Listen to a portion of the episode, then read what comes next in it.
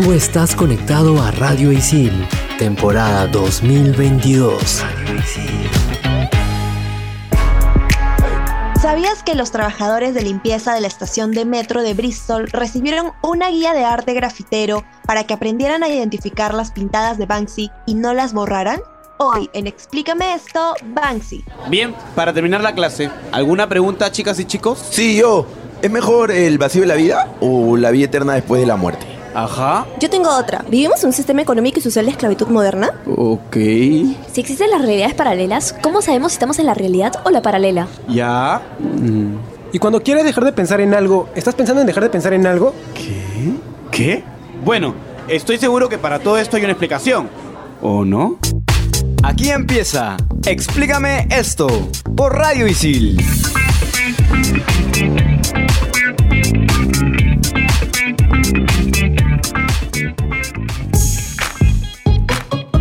Bienvenidos a Explícame esto por Radio Isil. Soy Andrea y me encuentro conectada como siempre con Clau Caliciani y Renzo Rostein. Hola chicos, ¿cómo están? Hello, ¿qué tal chicos? Hola gente, ¿qué tal? ¿Cómo están? Saludables, felizmente, porque normalmente estoy un poco enferma últimamente. Bueno, lo importante es que hay salud. Y lo importante es que la salud nos da vida y la suficiente como para admirar arte. Y lo importante ahora es que empiecen a googlear quién es Banksy, porque si bien es cierto, es todo un referente en el arte urbano y ha conseguido dar el salto al mundo de las galerías y de las subastas del arte sin dar a conocer casi ningún dato de su vida personal, a pesar de que sí se ha especulado mucho de su identidad, tiene un estilo bastante reconocible, pero que no es tan eh, popular entre algunas personas. ¿Y qué es lo que conocemos de Banksy? En primer lugar, se dice que nació en 1974 y que empezó a pintar grafitis en las calles de su Bristol natal a principios de los 80 y que en los 90 formó parte de la pandilla local Dry Bread Z Crew. De todas maneras, recordemos que Bristol es su supuesta ciudad natal. Hasta que no aparezca en su documento de identidad, no podemos cerciorarnos. Pero en fin, desde entonces, en esos años, la fama empezó a crecer, especialmente porque se enfrentaba con un grafitero jefe que se llamaba Robo, cuyo grafiti del canal de Camden fue redecorado varias veces por Banksy hasta el estado de coma que tuvo el primero, hizo que Banksy terminar el enfrentamiento y le rindiera un sincero homenaje. En sus inicios, dígase finales de los 80, principios de los 90, Banksy empezó con la pintura callejera aplicando directamente el spray sobre la pared. Pero ¿cuál era el problema? Que esta técnica requería mucho tiempo, lo que hacía que sea una actividad arriesgada porque evidentemente era un arte ilegal. Es por eso que él empieza a utilizar plantillas de cartón creadas por él mismo y bueno, ahí él las empieza a rociar con spray para carros y eso le permite una mayor rapidez al momento de realizar sus murales y también los hace muchísimo más impactantes a nivel visual. Ahora, si hablamos de su salto a la fama como tal, este se dio en 1994 con un mural en las calles de Bristol, en el que se podía ver un oso de peluche gigante que lanzaba una bomba molotov a unos policías antimotines. Banksy combina inteligentemente humor, sarcasmo, imágenes y mensajes de alto impacto para crear piezas satíricas sobre la cultura pop, la moral, la política, el consumismo, la guerra y el racismo que son visibles en Londres y en varias ciudades del mundo aunque también han colgado clandestinamente sus obras en diversos museos como el MoMA o el Museo Británico de Londres. Finalmente, gracias a todo el éxito y la fama mundial que vino cosechando Banksy, en el 2009 el Estado lo llama y le propone que haga una exposición en el mismo museo de Bristol. La exposición se llamó Banksy versus Bristol Museum y para su montaje el artista pidió que el edificio cerrara sus puertas durante tres días con el objetivo de que el secreto fuera total, tanto secreto de cómo se estaba armando la exposición como del secreto de su identidad. Banksy, dentro de su estilo, combina el graffiti con el stencil y su técnica es sumamente particular, con gran influencia de Black Rat, un gran artista urbano francés, y la banda punk Crash, que es promotora del anarquismo como ideología política, modo de vida y movimiento de resistencia. Me parece genial la vinculación que existe entre el arte y la política, las ideologías, todos estos temas de los, pensamientos que tienen mucho, mucho como impacto en lo social. O sea, sí, y también es, esa crítica es la parte principal en la que Banksy basa su obra. Y también es una denuncia a este mundo del arte tan mercantilista, tan, este, tan comercial que se ha formado en la industria artística frente al arte callejero, al arte urbano que él representa. Así como el arte de Banksy ha sido pues crítica a estos aspectos, su propio arte ha recibido críticas. Por ejemplo, en 2004 el colectivo Space Hijackers repartió volantes frente a una exposición de Banksy para resaltar el irónico uso que hace el artista del imaginario anticapitalista, de protestas, mientras trabaja para grandes empresas y galerías de arte. Exacto, ahora sí. Válido. Totalmente válido también por la misma evolución que él ha tenido. Otra crítica que se le hace es que él está intentando como que glorificar el graffiti que se ve como algo de vandalismo. A estas críticas también se le suma el artista callejero Moaz que mencionó que las intervenciones puntuales que hace Banksy sobre atentados o crisis humanitarias no benefician en absoluto a las víctimas de ninguna parte, solamente benefician a su imagen. También se critica que plasme mensajes antisistema en barrios y edificios cuyos habitantes no los comparten. Eso es cierto porque no necesario, o sea, no siempre hay una autorización por parte del propietario del inmueble sobre el cual está el diseño de Banksy. Hay algo bastante, bastante chévere que él hace eh, con este tema de la pandemia y todo, que ahora, bueno, que al inicio todo era home office, evidentemente el campo de acción de él, su lugar de trabajo, entre comillas, era la calle, eran los, los muros, las construcciones, etcétera, de Londres, de otras ciudades del mundo. Entonces él sube una foto que es una, una, una pieza de arte que él hace en su baño, el cual está intervenido con estas ratas negras que son como que un poco sus sellos, uno de sus elementos visuales más conocidos, y pone ahí de descripción, dice, mi esposa odia que haga home office, porque evidentemente todo el arte que él debía haber hecho afuera normalmente lo estaba haciendo dentro de su baño. Mira, sobre los últimos dos puntos que mencionamos, mm, acerca de pintar en edificios en, en los que había personas que no compartían las ideas que él plasmaba en su arte y tal. O sea, siento que de alguna forma es parte también de la crítica, ¿no? Porque, a ver, no sé, si nos ponemos a pensar en manifestaciones, marchas a nivel histórico, no es que siempre haya habido comodidad, más bien siento que las protestas, eh, una forma de denunciar es mediante la incomodidad. Entonces, un poco por ahí no sé si es tanto incoherencia, sino todo lo contrario. Por ahí tengo un- algunas dudas, pero sí coincido con eso de que es raro que se queje de algo, pero al final a la vez también como que lo promueva, pues, ¿no? Pero también es como que ya estamos en ese sistema, ¿qué podemos hacer? O sea, obviamente no estar de acuerdo y tratar de hacer algo, pero tenemos que comer, amigos, ¿qué podemos cierto, hacer? De algo tiene que vivir el hombre. Y bueno, y como dato especial, en el 2010 Banksy estrenó su primer documental llamado Exit Through the Gift Shop y no le fue precisamente mal porque ganó en la categoría de mejor película documental de los Independent Spirit Awards y estuvo también nominado a los premios BAFTA y a los Oscars. O sea, no solamente es pintor, también es una persona artista urbano que hace otro tipo de arte audiovisual. Y con ese dato nos vamos a una pequeñísima pausa en Explícame esto por Radio Isil hablando del artista urbano Banksy. Explícame esto por Radio Isil.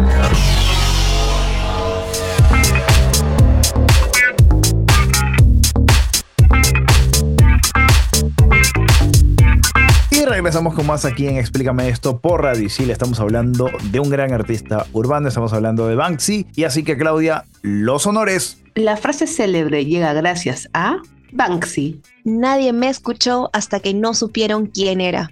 Si estamos hablando de Banksy, no podía ser otro quien pronunciara la frase célebre. Sí. O la supuesta frase célebre.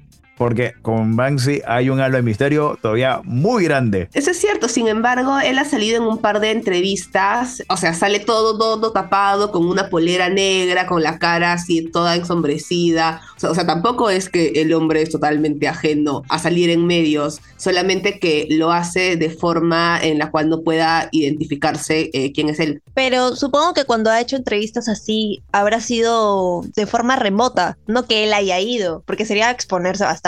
Sí, una vez le hicieron una, una entrevista en una instalación justamente que estaba haciendo y por ahí ha salido un, este, tipo un man X que dijo de que lo había llamado a Banksy a que haga un mural, algo en su, en, en una propiedad de él y que le había tomado una foto. Esa foto está en internet, sin embargo está con toda la cara de Banksy pixeleada. Regresando a las obras de Banksy, porque creo que es muy importante hablar de ellas, porque obviamente es por lo que conocemos o no a este artista urbano. En primer lugar, hay que mencionar que obviamente están cargadas de sarcasmo, de críticas an- antisistemas, etcétera, etcétera, etcétera. Y justamente por estas razones hay muchísimas personas que están dispuestas a pagar cientos de miles de euros, mientras que la mayoría las puede apreciar de forma gratuita en las calles de las ciudades más importantes del mundo. Una de sus obras más famosas es La Niña con Globo, un mural creado en Shoreditch, Reino Unido, en el 2002 que representa a una niña dejando ir un globo rojo en forma de corazón, que, según una encuesta realizada en 2017 en el Reino Unido, se trata de la obra de arte favorita de los británicos. Gran parte de la obra de esta fama se debe a que el 5 de octubre del 2018, la casa de subastas Sotheby's subastó y vendió una impresión que era una réplica de este mural enmarcado por 1.2 millones de libras. Después de la subasta, justo después del momento en el que el martillo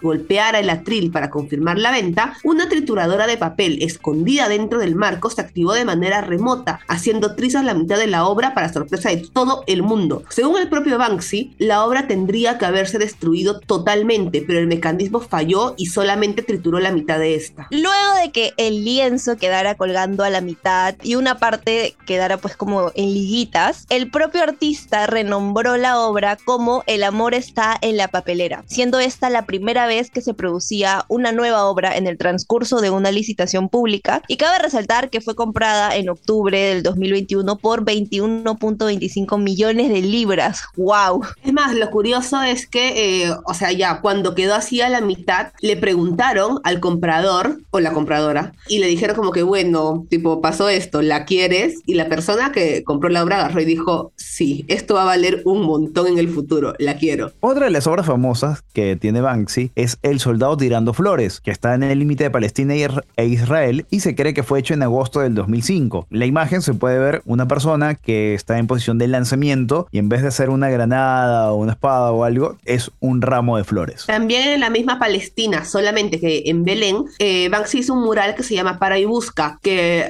representa a un soldado siendo cacheado por una niña y todo esto dentro del contexto que hubo en esa zona por esos años. Otra de sus obras famosas es El hijo de un inmigrante de Siria, que básicamente es Steve Jobs con una computadora en la mano y con una bolsa con como que sus propiedades, algo así. Y esto se encuentra en el campamento de refugiados en Calais, Francia, y fue hecho en el 2015. Recordemos que en esa época estaba todo el contexto de la guerra de Siria y cómo las personas escapaban y pedían asilo y se refugiaban en otros países de manera ilegal. No podemos dejar de lado la obra Napal, que la protagonista es la niña de la foto de la guerra de Vietnam en 1972, que ha sido identificada como Fan y Kim Phuc. Esta niña aparece al lado de Mickey Mouse y de Ronald McDonald, esta imagen fue hecha en el 2004. Otra crítica política bastante fuerte, no hacia Estados Unidos, sino hacia Londres como tal, hacia Gran Bretaña en general, es una pintura al óleo llamada Parlamento Delegado, en la cual se presenta la Cámara de los Comunes, que es una, que es una parte del gobierno británico, pero todos los políticos han sido reemplazados por chimpancés. La obra se hizo en el 2009 y actualmente vale 11 millones de euros. Wow. Ahora, ¿cómo reconocer sus obras? Esto considerando que muchas veces Banksy no suele firmar sus obras, por lo que es bastante difícil determinar y reconocer qué obras son suyas o no. Sin embargo, en su cuenta de Instagram, donde cuenta con más de 11 millones de seguidores, creo que era lógico y obvio que esto pasara, publica siempre sus obras, así que si un graffiti es visto en su feed es porque obviamente es de su autoría. ¿Qué pasa con sus obras? No es raro que sus pinturas sean robadas. Un periodista de la AFP alertó de la desaparición de un graffiti de un hombre con un perro en la calle Víctor Cousin.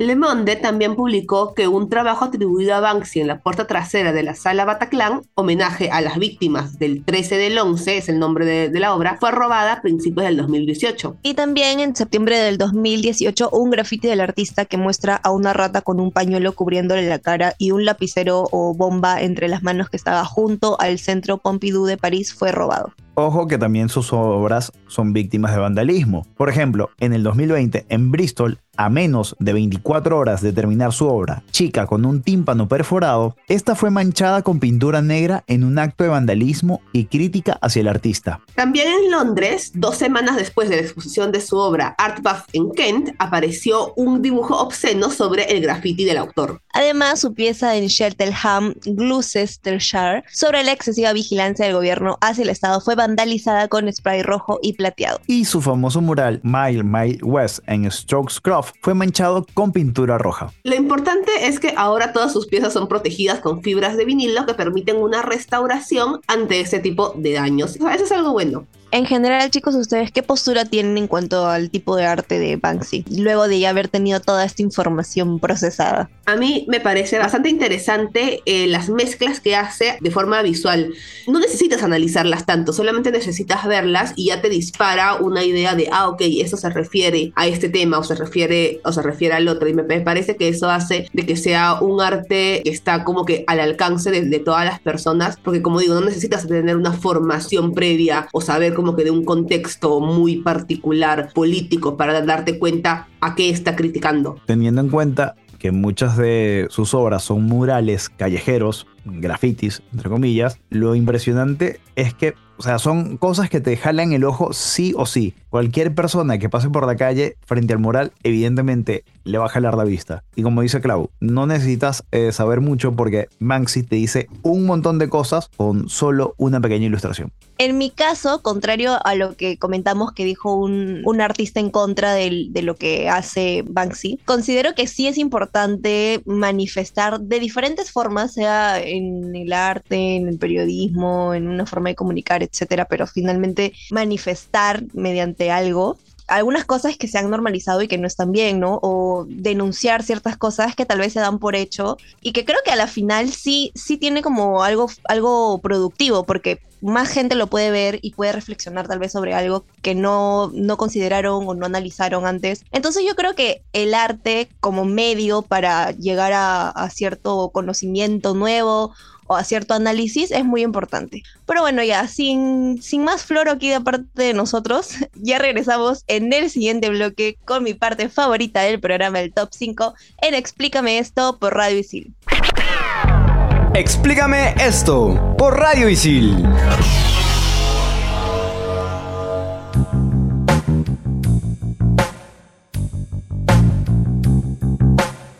Vuelta en Explícame esto por Radio Isil en este programa dedicado a Banksy y hoy tenemos en nuestro top 5 las teorías sobre la identidad de Banksy. Top 5. Top 5.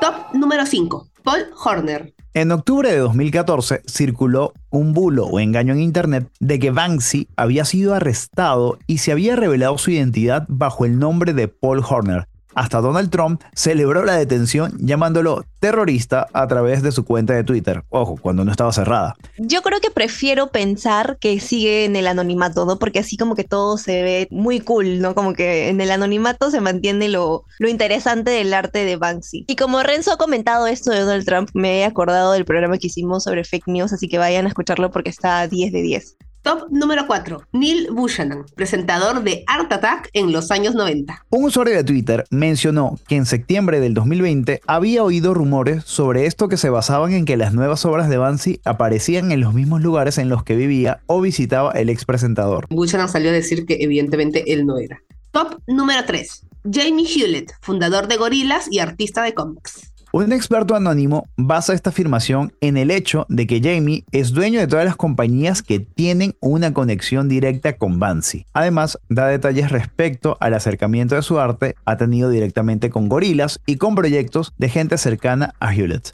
En realidad es una buena teoría, ¿no? Porque sería básicamente como que todo está conspirando de una forma muy casual, entre comillas, entonces no, ahí hay algo raro. Y ahí, pum, viene esta teoría. Podría ser, quién sabe. Top número 2. Robert Del Naja, líder de la banda Massive Attack y pintor de grafitis. El periodista Craig Williams descubrió varias coincidencias entre ambos artistas. Varios murales de Banksy encajan con las fechas y las localizaciones de conciertos de Del Naja y ambos proceden de Bristol. Tienen especial interés por Nápoles y están muy comprometidos con la causa de Palestina. Incluso, el cantante ha declarado que es amigo del grafitero y que han trabajado juntos en varios activismos. Tiene doble personalidad. También es una buena teoría. Número 1. Robin Gunningham. Científicos de la Universidad Queen Mary de Londres llegaron a esta conclusión luego de usar un sistema para descubrir la identidad de delincuentes y terroristas con un complejo algoritmo. Analizando 140 obras pintadas por el artista en Bristol y Londres, se recreó un mapa de lugares comunes que ha acabado llevando a los investigadores hasta el nombre elegido. Esa es la teoría más acertada hasta ahora y ha sido corroborada por varios de los asociados y ex compañeros de de Cunningham en la escuela de la Catedral de Bristol. Es más, si tú googleas este nombre, vas a poder ver la imagen de un hombre que coincide con la descripción que sigue en nuestro bonus track. En una entrevista de 2003 con Simon Hattenstone de The Guardian, Banksy es descrito como un hombre blanco de 28 años con vestimenta casual y despreocupada, jeans, camiseta, un diente de plata, cadena de plata y arete de plata. Parece un cruce entre Jimmy Neal y Mike Skinner de las calles. También se cree que es blanco, de pelo rubio y alto. Básicamente como muchos... Sí, eso iba a decir. O sea, tal vez como que esa referencia del cruce entre comillas y no sé, el diente de plata, pero en todo lo demás son como características bien, bien estándar, ¿no? Es como que cualquiera puede ser así. Bueno, cualquier cosa, no soy yo. También hay otra teoría que dice de que podría no ser una persona, sino todo un colectivo de artistas. Esta teoría me, me llama bastante porque sería bien interesante también. Es como todas las personas le atribuyen a una sola, pero en realidad si te das cuenta también es una chamba bien compleja, ¿no? De una ciudad a otra, hay que considerar que es presupuesto, dinero para estar de aquí a allá, o sea, podría tranquilamente ser un colectivo y creo que no me decepcionaría en comparación a las otras teorías que sí son como más, ay no.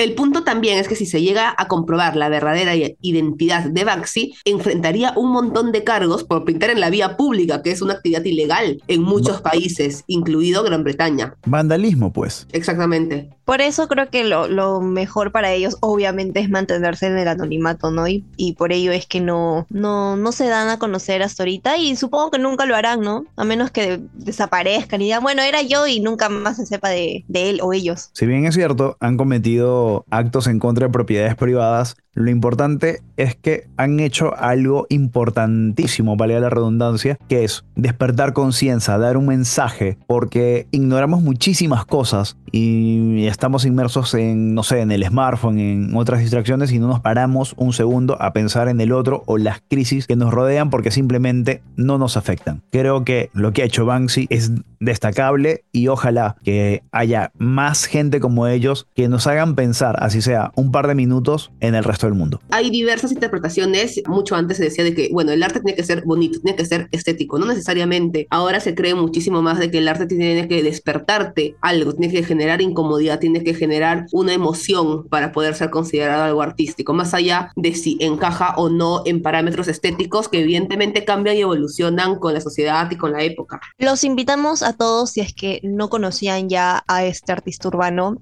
a stalkearlo un poco, a leer más sobre él. Hay un montón de info, así que vayan por favor porque no se van a arrepentir. Y con esto ya nos despedimos de este gran programa aquí en Explícame esto por Radio Isil. Chao chicos. Chao, chao. Chau. Tú estás conectado a Radio Isil, temporada 2022. Radio Isil.